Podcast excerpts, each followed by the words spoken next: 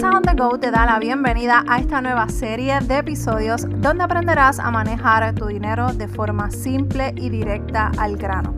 Mi nombre es Meralis Morales, coach de finanzas personales y desde Puerto Rico te ayudaré en tu camino hacia el éxito financiero. Comencemos. Bienvenidas y bienvenidos al episodio número 16 de Finanzas on the Go. Muchas gracias por estar aquí conmigo. Otro episodio más.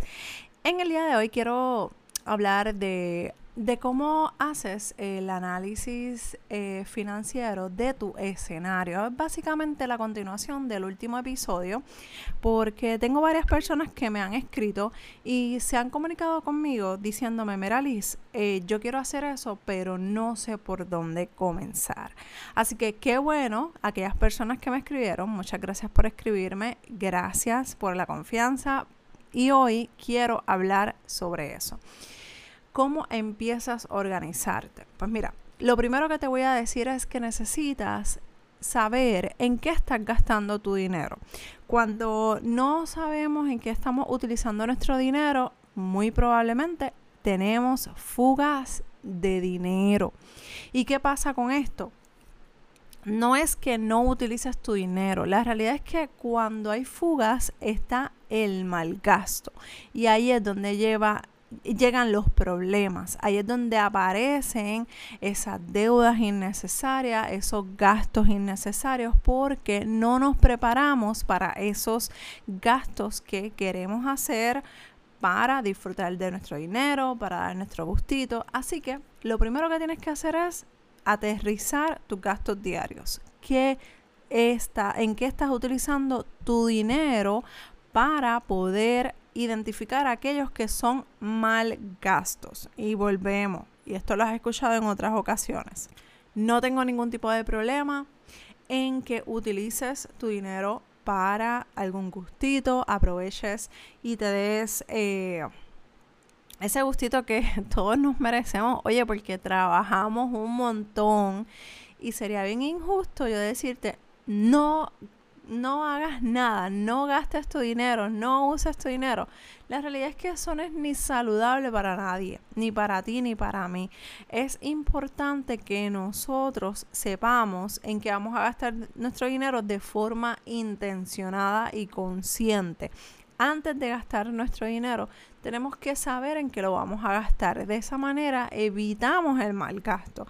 Así que lo primero que yo te diría es que te sientes antes de cobrar incluso tu salario, tú saques tiempo para evaluar en qué estás utilizando o en qué vas a utilizar tu dinero. ¿Cuáles son esos gastos que tú dices, Merali, estos son no negociables? O sea, esto yo me voy a dar el gusto y ponemos unas cantidades límites. Puedes ponerte una cantidad límite para esa forma poder identificar hasta dónde tienes para gastar. Ahora bien, ya haces ese, ese del monitoreo de gasto, ese primer ejercicio. El segundo ejercicio es, es el del presupuesto que también los he escuchado anteriormente, pero es importante que saques tiempo para hacer tu presupuesto. Así como sacas tiempo para hacer tu monitoreo de gasto, para evaluar en qué estás utilizando tu dinero, es importante que evalúes en cómo va, qué cosas tú tienes que pagar en las próximas semanas o en el próximo mes. De esa forma evitas el tener que pagar de forma tardía. Ok, entonces, ¿de qué se compone el presupuesto? Porque para evaluar cuál es mi escenario financiero necesito saber cómo hacer un presupuesto, ¿verdad? Lo primero que tienes que hacer para empezar a construir tu presupuesto es identificar todos los ingresos que vas a cobrar en los próximos en el próximo mes o en las próximas semanas. Todo depende de cuando tú hagas el presupuesto. Así que una vez identificado eh, cuántos son eh, los ingresos que van a llegar a tu cuenta, ingreso neto, que vendría siendo luego de las deducciones, tú vas a hacer los gastos fijos. Gastos fijos son el préstamo de auto, la hipoteca o la renta, las tarjetas de crédito, todos los préstamos que tengas actualmente. Luego de eso, vamos a poner en el listado de los gastos diarios esos gastos que ya sabemos que vamos a hacer para evitar, ¿verdad? Lo que ya hablamos. el mal gasto. Así que ahí va a estar el gustito, ahí van a estar las salidas en, con amistades, ahí van a estar todas esas cosas que tú ya identificaste y que son un no negociable. ¿Ok? Así que recuerda que tienes que ponerle límite a esos gastos diarios, ¿ok? Porque no, tampoco es que lo vamos a tener abierto. Para eso es que lo ponemos dentro del presupuesto, para prepararnos. Y si tenemos que hacer algún ajuste, lo hacemos antes de cualquier gasto o mal gasto. Ok, ya tienes entonces tus ingresos, tus gastos fijos, tus gastos diarios. Vamos ahora a hacer el ejercicio de evaluar eh, cuáles son esos gastos fijos que queremos eliminar. ¿Cómo lo vas a eliminar? Pues tenemos, tenemos que identificar cuáles son esos primeros gastos que queremos quitar del medio para entonces poder atacarlos los, los que sean más grandes. Yo siempre te voy a recomendar la eh, el método de la bola de nieve. Empiezas con lo más que tú puedas pagando la primera deuda que usualmente la podemos pagar en uno, dos, tres pagos. Si lo puedes pagar en dos, mejor. Pero si lo tienes que dividir en tres meses, pues está bien, no hay problema. Pero trata de ah, salir de esa primera deuda porque eso te va a liberar efectivo para entonces pagar la próxima deuda. Y así lo que vas a estar haciendo es poco a poco aumentando esos próximos pagos para acelerar el saldo de esas deudas. Es bien importante. No que solamente hagas el presupuesto y si tienes deudas dejarlo así y olvidarte y pagar el pago mínimo y que pasen los años y sigas pagando el pago mínimo y taralán, taralán. O sea, no. Esto tenemos que romperlo.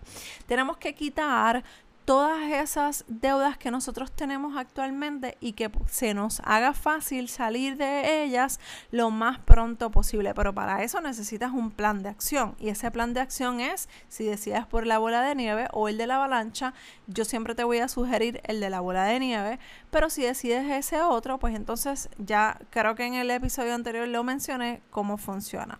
Si decides por la eh, bola de nieve, trata de establecer un plan de acción para cada una de tus deudas. ¿Cuándo vas a saldar esa tarjeta de crédito? Si yo la divido entre X cantidad de meses y pagándole X cantidad, ¿cuándo yo debo de saldarla? Luego de ese mes, cuándo yo voy a saldar la próxima. Y así vas creando un plan de acción. Van a haber meses en los que quizás se presenten situaciones que no puedas pagar esas deudas que estás eh, actualmente atacando. No pasa nada. Si tenemos que extender un poco ese, ese tiempo, no pasa nada, pero tienes tu plan de acción, es cuestión de trabajarlo poco a poco y que hagas algo, porque si te mantienes pagando el pago mínimo, van a pasar muchos años, vas a seguir con tus deudas y lamentablemente vas a perder demasiado dinero. Así que monitoreo de gasto, que es ver lo que tenemos, eh, lo que estamos gastando y los que no son negociables, pues es ponerle un límite hacer el presupuesto, recuerda, ingresos, gastos fijos, gastos diarios y entonces en esos gastos diarios identificar cuáles son esos que ya vamos a empezar a crear un plan de acción para saldar esas deudas lo antes posible, ya sea utilizando la bola de nieve o la avalancha.